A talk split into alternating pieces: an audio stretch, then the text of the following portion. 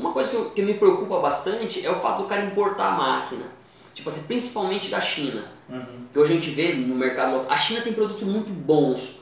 É o contrário. A gente fala, ah, mas é da China. China tem produto bom demais. Né? Só que assim, o que acontece? O cara vai, ele compra uma máquina, o cara começa a importar uma máquina do, do, do fabricante X lá. Aí o fabricante X sobe essa, essa máquina, ele começa a é, importar de outro. Uhum.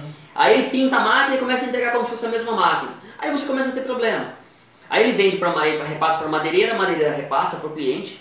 E aí o cara muda, não tem uma assistência, então tem que tomar muito cuidado com isso. Porque às vezes, às vezes uma diferença pouca. Você vai comprar uma máquina hoje, uma coladeira, uma seccionadora, ela custa 10 mil, e uma maquininha que, que vem de outro país aí, uma chinesinha, vamos usar esse termo.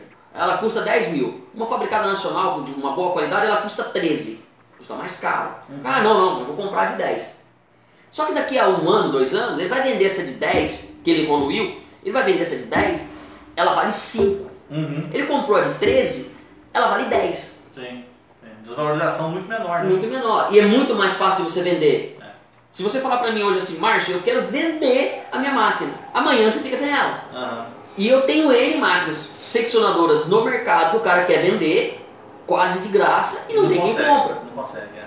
Porque o produto não, não transmite confiança. É, eu, eu, quando eu estava procurando máquina, uma das coisas que eu pensei Sim. muito era isso, foi isso. É, eu, eu acertei na minha compra. Exato. E assim, uma coisa importante, cara, assim, é igual você comentou. O cara tá- vai, vai montar uma empresa, uma empresa pequena, de uma marcenaria, ele quer comprar uma coladeira, que é o, o sonho do cara. Aí o que, que o cara tem que identificar? Eu tenho um bom corte? É. Não, eu não tenho um bom corte. Então, compra uma manual. É. Compra aquela manualzinha que ele passa, já vai ajudar ele. Coloca um excesso de cola ali para poder de cola e trabalha. tá? Não, eu já vou, eu quero uma, uma que cola, refila, destopa e pule mais completinho. Então tá, eu tenho que ter uma seccionadora. Uhum. No mínimo, uma esquadrilha de precisão boa. Sim. né? Assim, eu falo boa e friso nisso porque uma é, esquadrilhadeira de precisão boa, ela é o mesmo preço de uma seccionadora. Né? Não- Não sei nem se vale muito a pena. né? Não vale, É. na minha visão É, não eu vale a pena. acho que não, eu cara- vejo- eu Aí o vejo. cara, o cara vira e fala pra ele assim, ah não, mas eu, eu- ela corta em ângulo. Beleza, quantos por cento da sua produção se corta em ângulo? 5%? É. Menos 2%? Então justifica? Não justifica. É.